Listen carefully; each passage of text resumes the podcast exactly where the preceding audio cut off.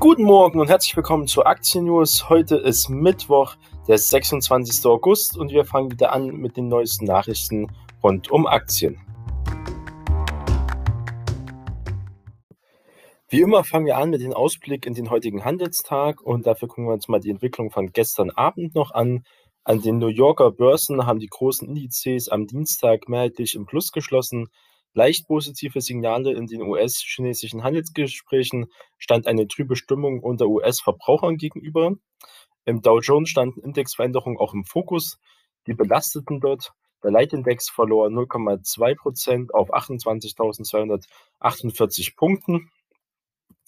Und zum Handelsauftakt war er zunächst bei 28.400 Punkten, auf den höchsten Stand seit Beginn der Corona-Börsencrash Ende Februar gestiegen um die große Kurslücke bis zum Tag vor dem Börsencrash bei 28.992 Punkten zu schließen, fehlen den Dow derzeit aber Impulse und Kraft.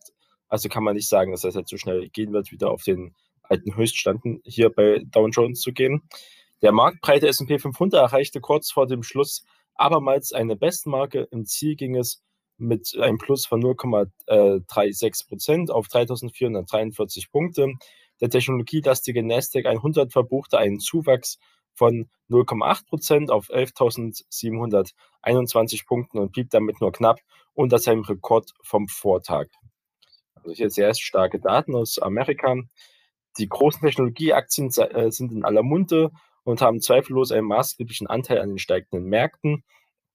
Der Aufschwung werde aber nicht nur von den an den Börsen Millionen Dollar schweren Riesen wie Amazon, Apple, Microsoft und Alphabet auch getragen, sondern auch von kleinen Technologietiteln, muss man sagen, dem Comeback einiger größerer Einzelhändler auch, sowie insbesondere einer weiter extrem lockeren US-Geldpolitik. Und die Kursbewegungen standen am Dienstag letztlich auch im Zusammenhang mit diesen anstehenden Änderungen im Dow Jones. Ende August wird der Aktiensplit des Indexmitglieds Apple wirksam, weil dadurch die Gewichtung des iPhone-Herstellers im Leitindex sinkt muss ein anderer Tech-Wert äh, halt diese Lücke schließen. Deshalb wird der Softwarehersteller und SAP-Rivale Salesforce, der zudem nach dem Handelsschluss Geschäftszahlen vorgelegt hat, den Platz des Ölkonzerns ExxonMobil einnehmen. Also ExxonMobil steigt hier ab. Weichen müssen auch äh, der Pharmakonzern Pfizer und der erst vor kurzem durch eine Fusion entstandene Rüstungs- und Luftfahrtkonzern Raytheon Technology. Nachrücker sind hier die Biotech-Konzerne Amgen, und der Mischkonzern Honeywell. Während die Indexaufsteiger deutlich zulegen mit teils mehr als 5% im Fall von Amgen, ging es für die Absteiger klar nach unten. ExxonMobil verlor am Dow-Ende mehr als 3%, war eines der ältesten Mitglieder im Dow Jones, wenn nicht sogar das älteste. Und nach der Vortagesrekorden der großen äh, Technologiestars erreichten am Dienstag auch die Papiere von Facebook ein historisches Hoch mit über 283 Dollar also alle, die Facebook damals abgeschrieben haben, wegen den kurzzeitigen Kapriolen mit der Werbung, äh, Werbungsboykott, sehen hier, dass das die falsche Entscheidung war. Zum Handelsschluss gewannen sie rund dreieinhalb äh, Prozent, muss man sagen. Das Kostziel wird auch mal erhöht. Äh, momentan zum Beispiel auch von der UBS äh, wird es auf 330 Dollar erhöht. Und damit ist also auch noch weiteres Potenzial vorhanden. Wir gucken uns noch weiter an, und zwar der Elektronik-Einzelhändler Best Buy überzeugte auch mit dem Umsatz für das zweite Quartal, enttäuscht aber mit Hinweisen auf die Erlösentwicklung im laufenden dritten. Die Aktie sackte um gut 4% ab. Unter Druck standen zudem auch Tiffany in einem Abschlag von fast 4%. Die Aktien des vor einer Übernahme durch LVMH stehenden Juwelierhändlers machten Medienmeldungen zu schaffen, wonach der französische Luxusgüterkonzern einen niedrigeren Kaufpreis jetzt anstrebt wegen der Corona-Krise. So, das war so von gestern. Die äh, Fokus, wie immer, ist, wir sind diese starken Technologiewerten. Und wenn wir uns das hier mal genauer angucken, sehen wir ja auch, dass äh, nicht nur jetzt die ganz großen Apple, Amazon, Facebook, Microsoft und Google sind ja die fünf wertvollsten äh, Technologiekonzerne in der USA und auch weltweit und bringen zusammen knapp 6 Billionen Dollar auf die Börsenwaage, fast fünfmal mehr als alle DAX-Unternehmen. Das muss man auch mal vorstellen. Im Technologiesegment herrscht ja auch ein regelrechter Goldrausch. Die Bewertungen erreichen zum Teil astronomische Höhen, wie zum Beispiel auch der Elektroautobauer Tesla ist beim Börsenwert längst an äh, BMW, Daimler, VW oder General Motors vorbeigerauscht und noch vor Toyota die wertvollste Autofirma der Welt. Und ähm, man muss sagen, Tesla wird ja auch als Tech-Unternehmen hm, gelistet. Sehr viel, dass sie einen großen Wettbewerbsvorsprung im Bereich E-Autos und Software auch haben. Das Auto der Zukunft ist also ein Computer auf Rädern und sind sich Tesla-Investoren hier sicher. Und hier ist der Autobauer aus Palo Alten, ähm, Silicon Valley führend. Dennoch müssen auch junge Tech-Firmen in ihre Bewertungen hineinwachsen, sonst droht hier ein extremer Absturz, wie damals auch 2000. Das Risiko gehen Anleger ein. Äh, man will natürlich auch bei diesem digitalen Wandel vom Anfang an mit dabei sein. Jetzt ist die Frage, ähm, hätte man damals 1997 ähm, zum Börsengang von Amazon ähm, ein Anfangsinvestment von 1000 Euro gemacht, wäre man heute Millionär. Ähm, sieht man mal, wie stark Amazon also hier wirklich über die Jahre gestiegen ist. Und wer vor zehn Jahren zum Beispiel auch die gleiche Summe ähm, in Aktien des Grafikkartenherstellers Nvidia investiert hat, würde heute so etwa 60.000 Euro haben, also auch eine starke Steigerung. Und es geht heute unserer Sendung darum, was sind es noch für Aktien außer halt die großen fünf, die momentan äh, schon bereitstehen und auch schon mit äh, die Zukunft gehört im Technologiesektor oder auch vielleicht auch noch, ähm, noch mehr Fokus kriegen. Und diese zehn Aktien gucken wir uns heute mal an. Wir haben einmal Adobe System, die ja auch schon äh, bekannt sind. Von Shantu Narayan äh, ist hier der CEO. Das ist der Software-Chef, Spezialist von Adobe System, setzt schon lange auf dieses Cloud Computing und das wird immer äh, wichtiger. Programme äh, wie Adobe Photoshop für Designer und Fotografen oder Premiere Pro für Videofilmer sind halt nur noch im Abo-Modell auch zu bekommen. Das heißt, sie haben da immer gute Einnahmen. Um die Software zu nutzen, zahlen Kunden einen monatlichen Beitrag statt einmalig eine hohe Summe. Anwender können die Software also nicht mehr kaufen und jahrelang ohne weitere Investition nutzen.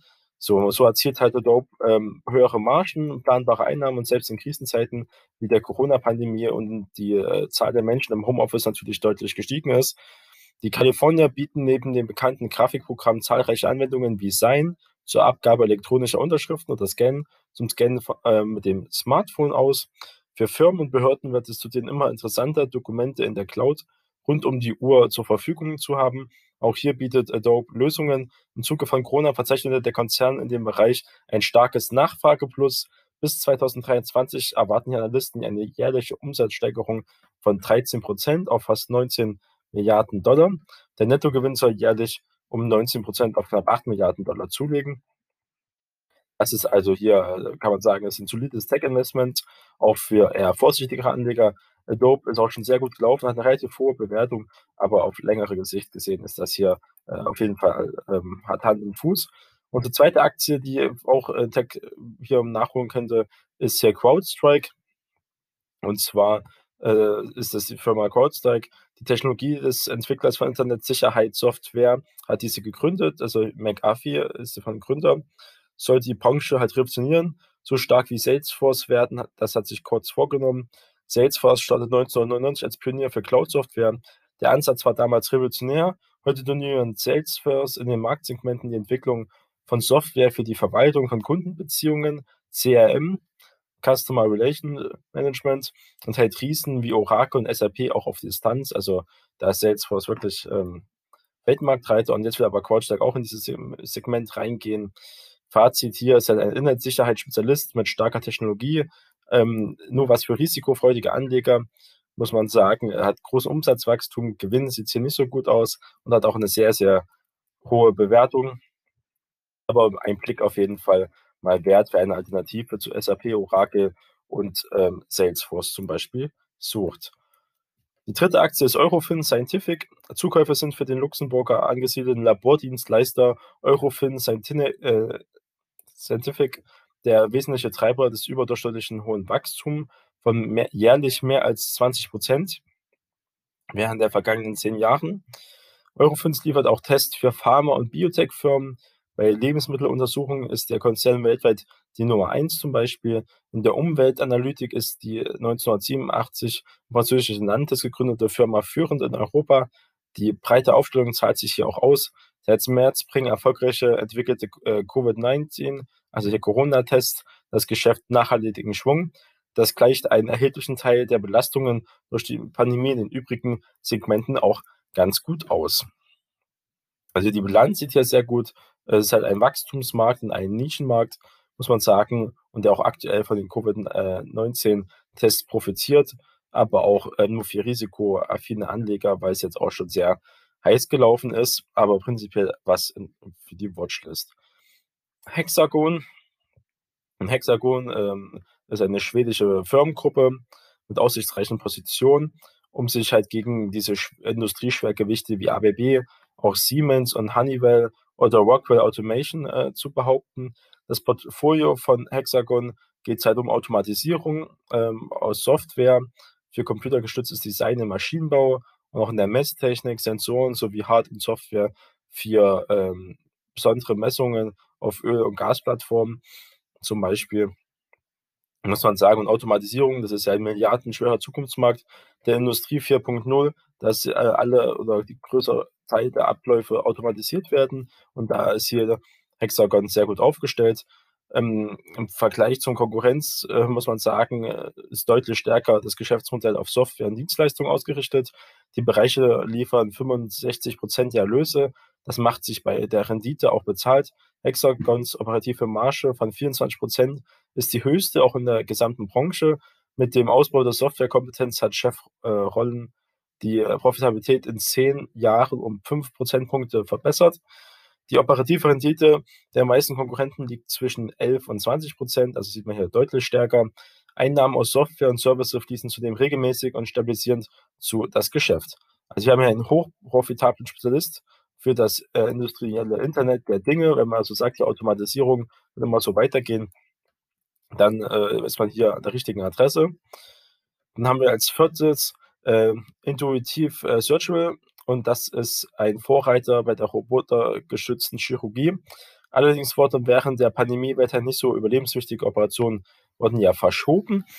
Es wurden ja Kapazitäten freigelassen für die Krankenhäuser, ähm, dass sie dann die Corona-Patienten behandeln können. Aber die Firma, wie gesagt, intuitiv ist äh, nicht nur intuitive ähm, Medizin, also die Operation Surgical, sondern auch ein Geschäftsmodell, wo zum Teil auf Zahlungen für durchgeführte Operationen natürlich. Zudem äh, verschieben auch Kliniken geplante Neu Neuanschaffungen von diesen Robotern. Für das Gesamtjahr rechnen Analysten deswegen mit einem leichten Umsatzrückgang. Die Corona-Krise ist für die Kalifornier jedoch nur kurzfristig ein Rückschlag. 2021 sollen die Erlöse erneut um ein Fünftel, wenn wir überlegen, ein Fünftel, also 20 Prozent, steigen. Die Aktie ist bereits wieder auf Rekordfahrt. Für Fantasie sorgt unter anderem die Absatzmärkte in Europa und China, die im Bereich der robotergestützten Chirurgie im Vergleich zum Heimatmarkt in der, in der USA weit abgeschlagen sind. Während Kliniken in den USA bereits 3600 Robotersysteme von äh, Intuitive ähm, einsetzen, sind es im Rest der Welt bisher knapp nur 2200. Laut Angaben des Weltgesundheitsorganisation äh, WHO existieren allein in China, Japan und den fünf größten Ländern Europas 45.000 Kliniken. Für Intuitiv-Chef Gary Gutford tun sich in Übersee große Absatzmärkte auf. Zudem drängt Intuitive Surgical mit neuen Produkten weiteren Verhandlungsfelder vor. Mit dem 2019 in den USA zugelassenen Robotersystem ION sollen Menschen mit Lungenkrebs im Frühstadium behandelt werden. Allein in den USA diagnostizierten Ärzte 230.000 Neuerkrankungen im Jahr.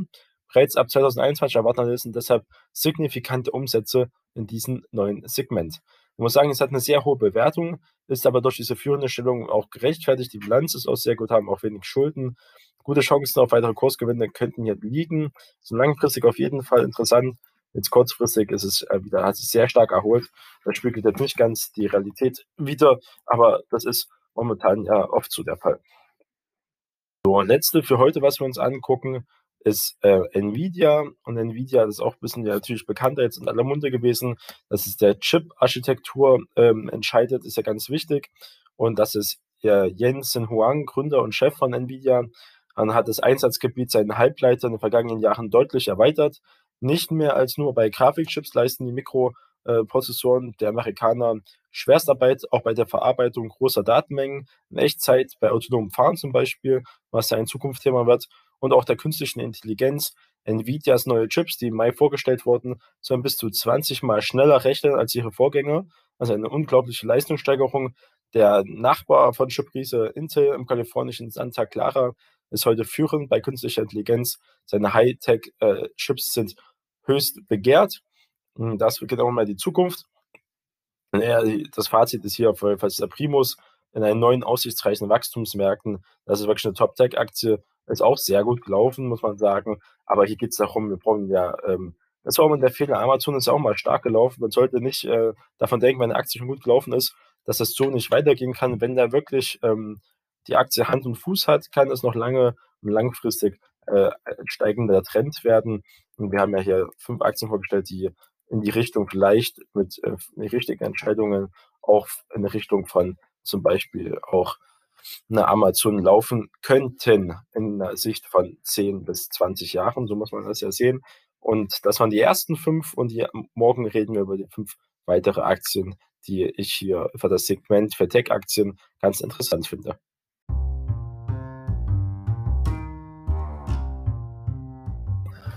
Vielen Dank fürs Zuhören. Start erfolgreichen Tag. Wir hören uns morgen wieder. Bis dahin.